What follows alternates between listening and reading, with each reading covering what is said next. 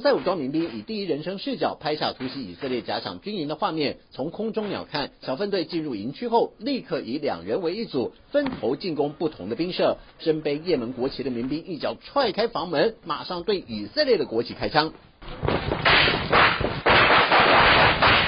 另一个小组则是直接杀进战情中心，在破坏里面的通讯设施后，活捉假扮成以色列的士兵。当确认歼灭营区内大部分的有生战力后，胡塞突击队随即鸣金收兵，除了清点人数外，也把俘虏的敌军押回车上，准备带回部队接受讯问。到目前为止，突袭任务的过程算是进展顺利，所以胡塞在返回基地前，一定要来一段振奋士气的精神欢呼。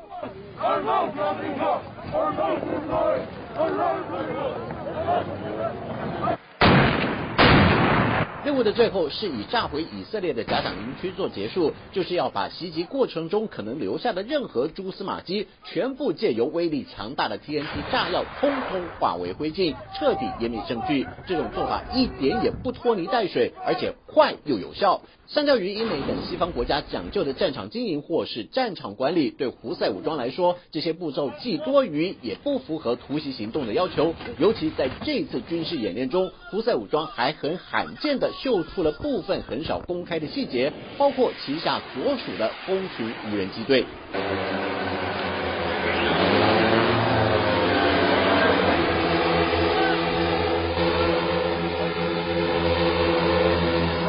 وأننا جادون في كل ما نقوم به وأن القيادة السياسية والعسكرية عندما نفذت أوامر السيد قائد الثورة تعي تماما بأن هذه المعركة ليست معركة مكاسب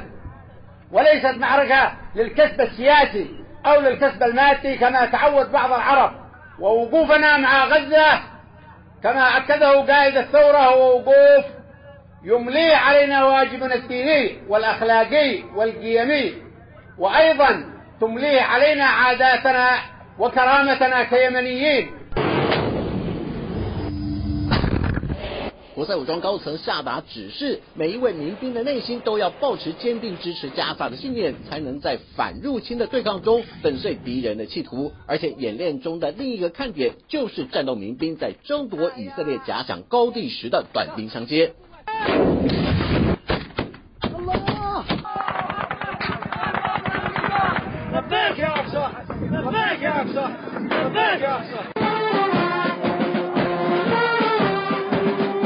就在军事演练告一段落之后，随即举行胡塞武装新兵结训典礼，在军乐队演奏的鼓点中，完成训练的新进战士一贯通过阅兵台接受指挥官的教育。接二连三的行程下来，丝毫看不出这个团体才刚遭到英美联军的第三次军事打击。在西方媒体和军事观察家的眼中，这是胡塞武装安排的一场大外宣，目的是在告诉英美等其他国家，即便想用强大的军事力量威逼胡塞武装停止在红海航运线上的骚扰，但是胡塞民兵绝不会屈服于强加在他们身上的胁迫。美联社波斯湾及伊朗新闻总监甘布瑞尔表示，英美第三次的联合军事打击行动虽然号称袭击了胡塞武装三十六个军事据点，如果就数据上来看，战果应该非常丰硕。但是在他的观察发现，英美的打击行动似乎和两国预期的方向背道而驰。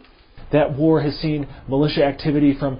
Lebanon's Hezbollah, as well as the Houthis and the Shia militias targeting American troops more widely in the Middle East. All of this has led to concerns that there could be a further flare up in tensions in this region and potentially even a wider war.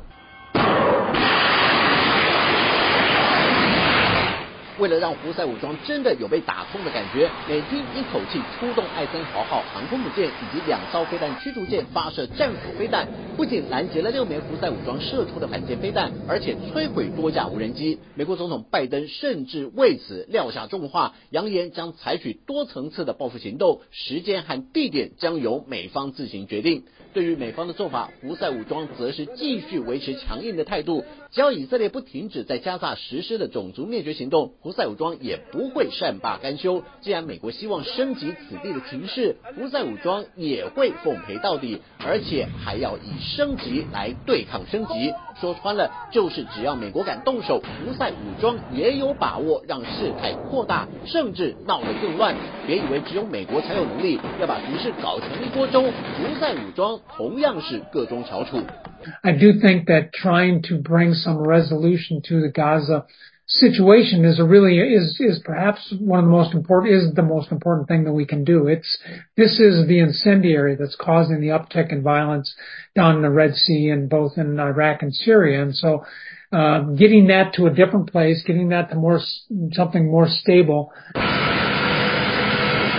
也在美军服务过的退役陆战上校，现任美国战略与国际研究中心国际安全事务高级顾问坎西安则认为，纵观近期美国分别在叙利亚、伊拉克和也门发动的三次军事打击行动而言，美国其实是和伊朗间接对话，因为这三次行动的打击目标都是接受伊朗扶植或支持的组织，目的是警告伊朗是时候约束手下的小弟们了。如果继续放任他们为所欲为，甚至在再次伤害驻外美军，拜登政府绝对不会视而不见。而且美军还没把部署在中东的海军战力全部亮出底牌。要是伊朗不听劝告的话，那么当美国撕破脸的时候，恐怕伊朗及其附属团体都不会太好过。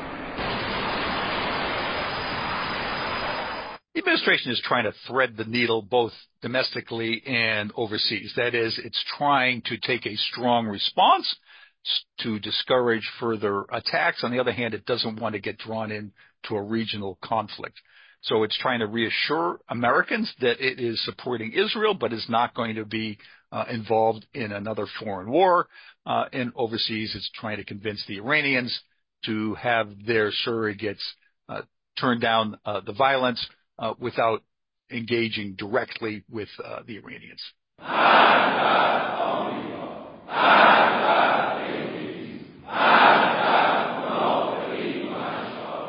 خواص علما هستن دانشمندان هستن سیاسیون هستن مطبوعاتی هستن. می‌بینن که در غزه چه داره میگذره. می‌بینن که آمریکا با پشتیبانی از رژیم صهیونیستی